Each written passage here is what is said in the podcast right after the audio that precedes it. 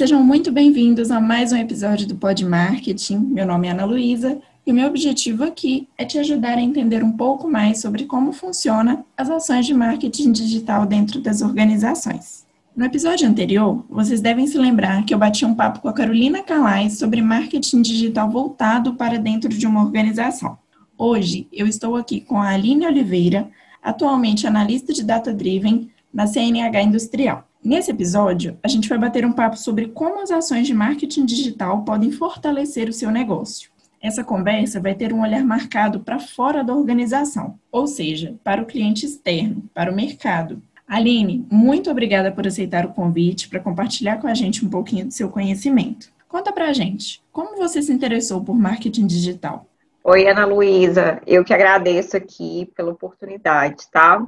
Então, Ana, olha, o marketing digital, ele apareceu aí, né, na minha vida, na minha carreira. Eu já tinha algum tempo de, né, de mercado, formei em 2005 é, em Relações Públicas, estudei na PUC Minas. O objetivo de ter escolhido o curso de Relações Públicas era justamente por gostar de ter uma visão estratégica da comunicação, mais 360, sempre gostei de comunicação corporativa. Mas aí depois que eu saí da faculdade, eu acabei enveredando muito para a área de marketing mesmo. Então, aprendi muito sobre marketing na Coca-Cola, onde eu trabalhei aí por cerca de três anos. Depois eu passei por outras experiências profissionais. Tive uma grande experiência também na Valorec, que é uma empresa que me ajudou muito a entender a parte de BI, esse processo de acompanhamento mesmo, de controladoria de vendas, que ajudou a fazer toda a conexão aí da comunicação, marketing, vendas, que é fundamental. E eu trabalhei, acabou que eu fui procurar saber mais a respeito, estudar e acabei encontrando a Rock Content, que foi assim, é um divisor de águas para mim. Lá eu aprendi muito mesmo. É uma startup, né, para quem não conhece, que é líder de mercado em marketing, né, de conteúdo. E lá passei por várias experiências, tinha uma carteira muito grande de clientes com perfis bem é, diferentes um do outro.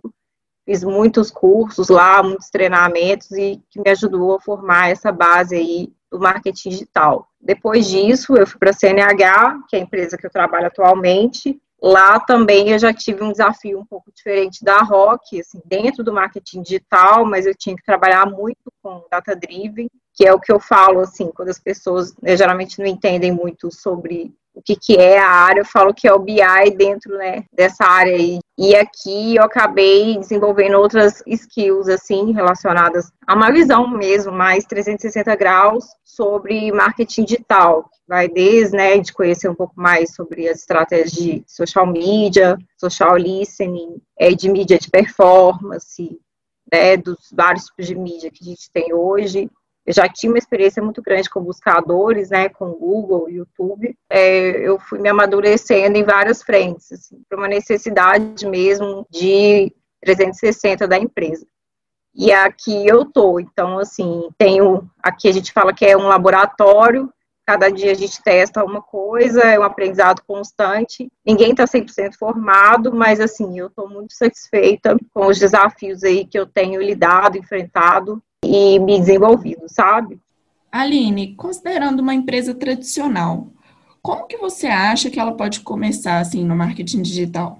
Olha, é, eu sempre falo para as né, empresas assim que eu já prestei consultoria e atualmente a empresa que eu trabalho, que é muito importante a gente arrumar a casa para receber visita, né? Então, para se começar no marketing digital, é importante que as suas páginas, né, websites, hot sites, ou até mesmo se você tem um blog, essas páginas estejam totalmente adequadas, estruturadas para poder justamente receber os usuários aí que queiram saber um pouco mais sobre a empresa ou se informar sobre alguma solução ou produto. Então, assim, o bom ponto de partida é justamente é, garantir que esses sites performem bem, em termos de SEO, principalmente, e que forneçam conteúdos né, relevantes. Feito isso, a gente consegue trabalhar com canais terceiros, né, tipo as redes sociais, buscadores e outros canais aí Hoje em dia a gente tem outras formas de mídia, tipo a mídia programática,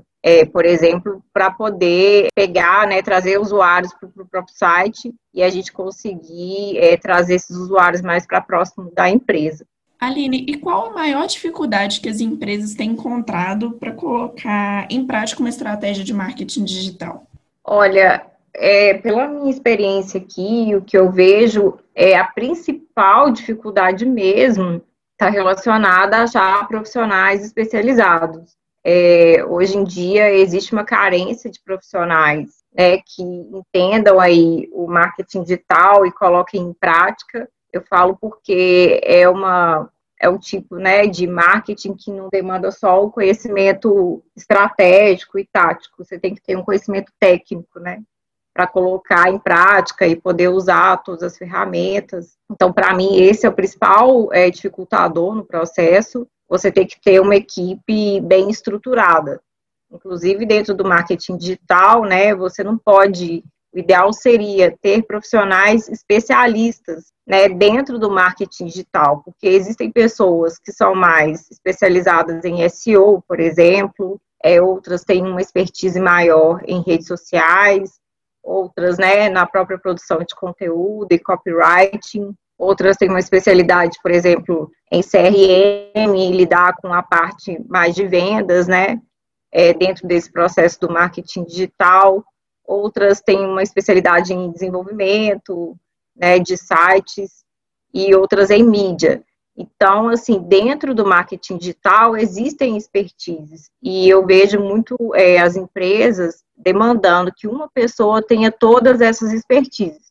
É lógico, né, que é, uma pessoa que já viveu, já vivenciou esse processo, ela vai ter uma visão 360 mas acaba que tem uma especialidade, talvez, que ela domine mais. Então, as empresas precisam entender que para se fazer o marketing digital, é muito importante ter uma estrutura, né, e ter profissionais adequados para isso. E isso tem muito a ver com a cultura, né, das empresas, que a gente sabe dentro, né, eu trabalho muitos anos com marketing, comunicação, eles é, tentam fazer milagres com uma estrutura muito enxuta, né? E a gente precisa é, já gerar valor, assim, muito rápido, de, por exemplo, de vendas, para poder passar o valor mesmo, né, é, mostrar o valor da área para a própria empresa. Então, acho que o principal empecilho hoje tem a ver com isso, a questão mesmo de se entender a necessidade de uma estrutura de profissionais, a cultura das empresas hoje, e também a gente precisa né, de ferramentas adequadas para trabalhar isso, e agências especializadas. Então, é o que eu tenho me deparado assim no dia a dia de trabalho, mas que você tem que ter é, jogo de cintura, perseverança para poder ir lidando com esses desafios e vencendo uma batalha a cada dia, sabe?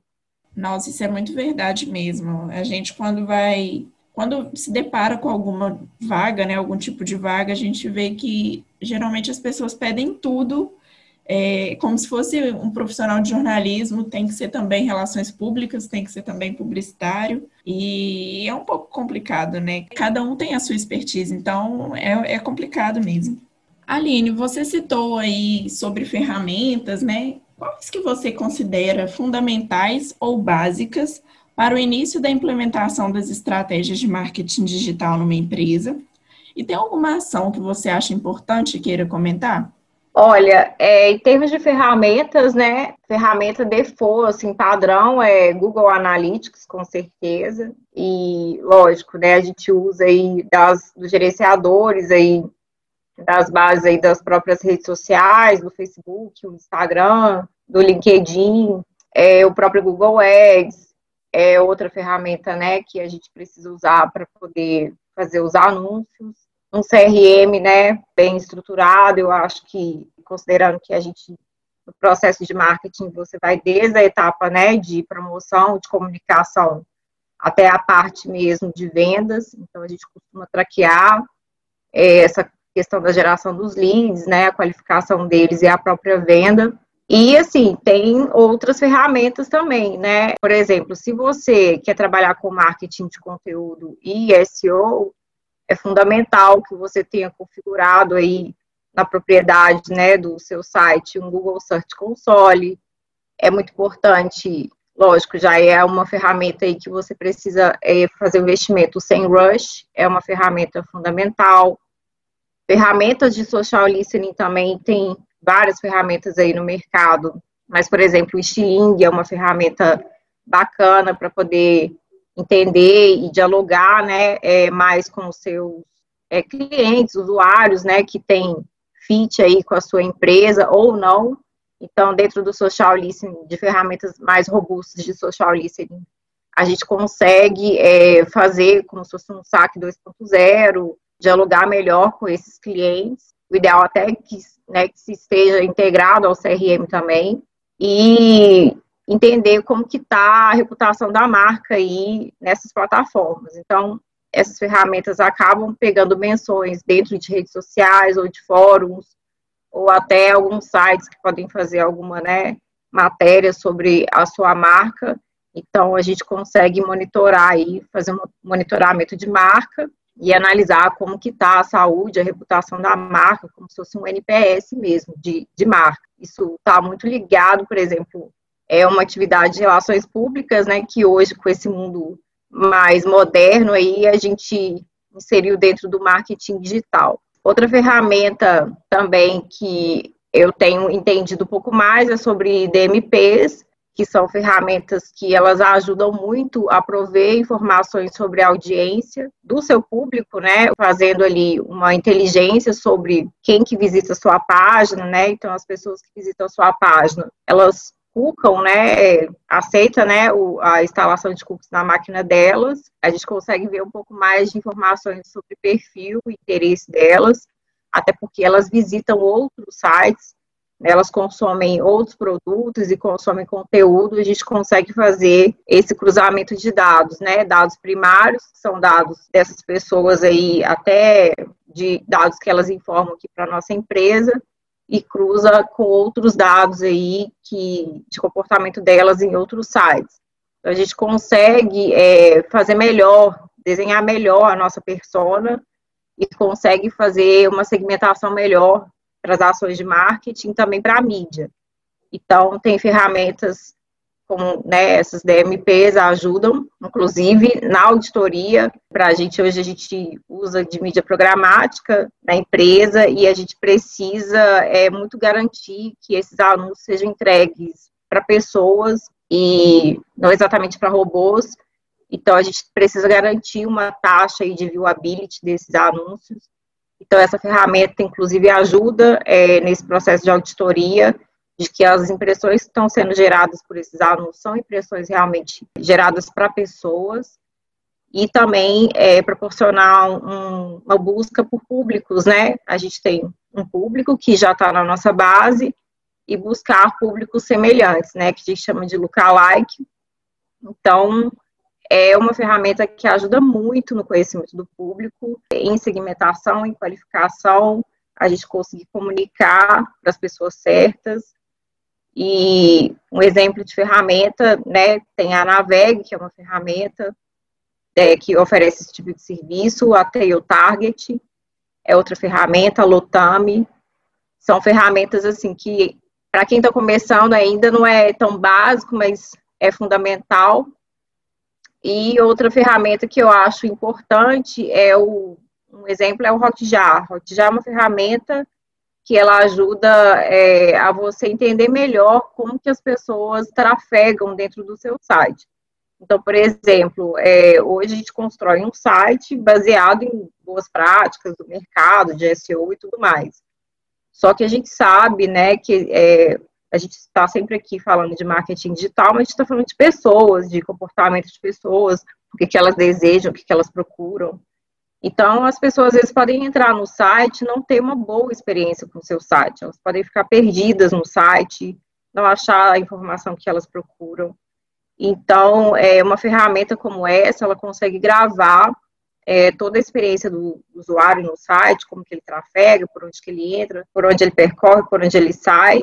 E dessa forma, a gente consegue fazer otimizações em termos de CRO, né, para aumentar a nossa taxa aí de conversão é, conversão não é só exatamente conversão em leads, mas conversão em ações aí que a gente acha, considera relevante aí para uma boa experiência do usuário, tá?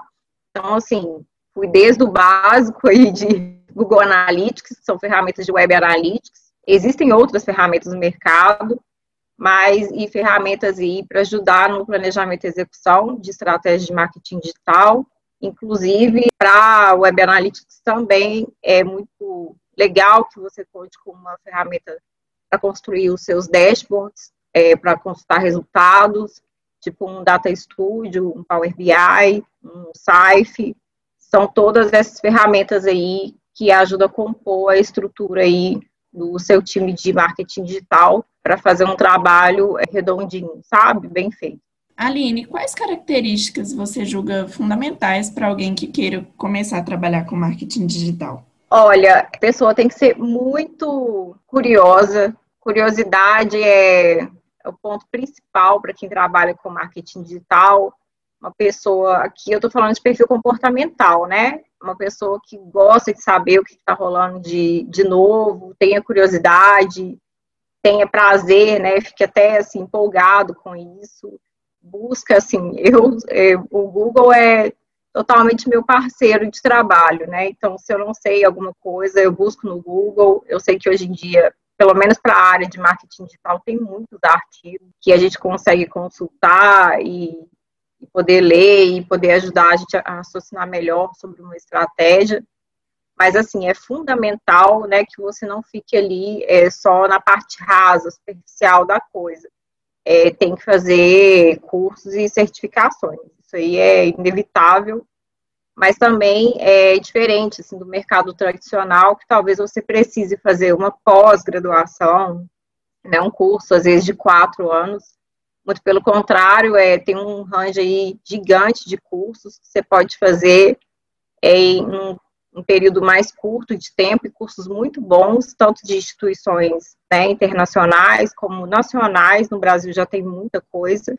E você vai fazendo uma série de certificações para desenvolver todas essas skills aí que eu comentei com você. Então, é uma pessoa que tem que gostar de estudar, principalmente estar tá sempre atualizada é fundamental. É, o dia a dia ajuda muito, porque a gente acaba tirando nossas próprias conclusões, colocar a mão na massa é muito importante, mas tem que estar sempre se atualizando e estudando mesmo. E considerando o contexto que vivemos atualmente, quais as tendências assim que você acha para o mundo do marketing digital pós-Covid? Eu vi muito em relação, né, depois que aconteceu todo esse cenário de pandemia, eu trabalho numa empresa que o marketing digital é um braço da estratégia de marketing, né? Existem outras ações, por exemplo, é, eventos que dentro do segmento, né, que a empresa atua, é muito importante participar de feiras, no caso até feiras agrícolas, por exemplo, e ter esse tete a tete aí com as pessoas no processo de negociação então, eu vi muito a área de eventos aí migrando é, para eventos digitais. No início parecia uma coisa muito distante, até por conta do público, que é um pouco mais tradicional, mas tem funcionado muito bem. A gente tem feito é, esse tipo de evento, inclusive ao vivo, eventos ao vivo, e isso tem funcionado bastante. Agora é importante, né, entender porque evento é uma característica do setor de eventos, né? É, você tem que estar preparado, é uma coisa que acontece sempre ali na hora e você também tem que se precaver com um bom checklist de, de coisas técnicas que você tem que prever para garantir que seu evento seja 100% e, e bem sucedido. Mas o que eu tenho percebido mais é isso, sabe? Ações aí que eram muito voltadas para essa parte de eventos agora migraram mesmo, né, para o desenvolvimento aí de outros formatos de evento. Então, a gente desenvolveu aqui algumas lives, é, também foram feitos feirões, feirões online, a gente fez também premiações de fornecedores, e demonstrar lançamento de produtos. Então, assim, a gente pode dizer que está numa fase muito de aprendizado em relação a isso, né? Porque o evento é uma coisa em si que, queira ou não, acaba tendo um custo alto, né? Mais caro. E a gente tem que ter um cuidado também de estar tá fazendo um evento que ele gere retorno aí, que tem um impacto direto no nosso público, né? Uma live, por exemplo, pode trazer várias pessoas aí para conhecerem a marca Mas se tratando de B2B, né, você pode trazer pessoas que não tenham a mínima correlação com a marca, e aí você faz um investimento muito alto nisso, né?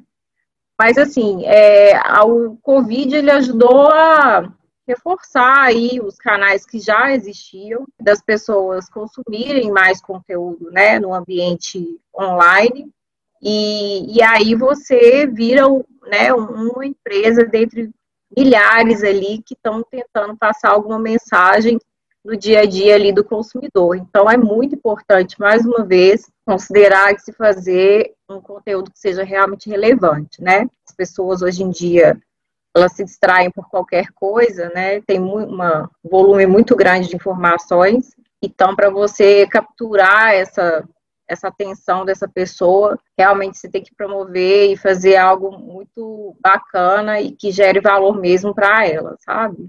E outros formatos, assim, eu vejo, a gente tem explorado outros formatos que a gente não explorava antigamente, né? Inclusive o formato de áudio, um formato que já era tendência, mas empresas tradicionais às vezes não, não aderiam. E eu falo que é o seguinte, tem que tomar cuidado com o modismo, né? Eu falo assim, no mundo da moda, por exemplo, eu como consumidora aí, né, de algumas coisas de moda, se eu fosse usar tudo que estivesse na moda, eu provavelmente eu estaria falida, porque eu não teria a mínima condição de eu investir em tudo e comprar tudo que está na moda. E nem tudo que está na moda é, fica bem em mim, né? Cabe bem em mim. Então, acho que as empresas, elas têm que entender um pouco o formato, o canal, o teste tem que testar sempre. É, eu não sou a favor de já criar preconceitos, mas a gente tem que testar e validar. Né? Nem toda empresa é, tem que estar no TikTok, por exemplo, esse tipo de situação, sabe? Então, é, tem que ter uma maturidade aí para entender. É melhor fazer o, o, básico bem feito do que tentar apostar em uma, uma série de frentes aí dentro do marketing digital e não ser bem sucedido, sabe? É isso. Então é isso, estamos chegando ao fim de mais um episódio do nosso Pod Marketing. Eu gostaria de agradecer a você, Aline, pela sua contribuição. Tenho certeza que você esclareceu dúvidas da nossa audiência e inspirou pessoas que desejam começar na área. Tem mais alguma coisa que você gostaria de falar com a gente?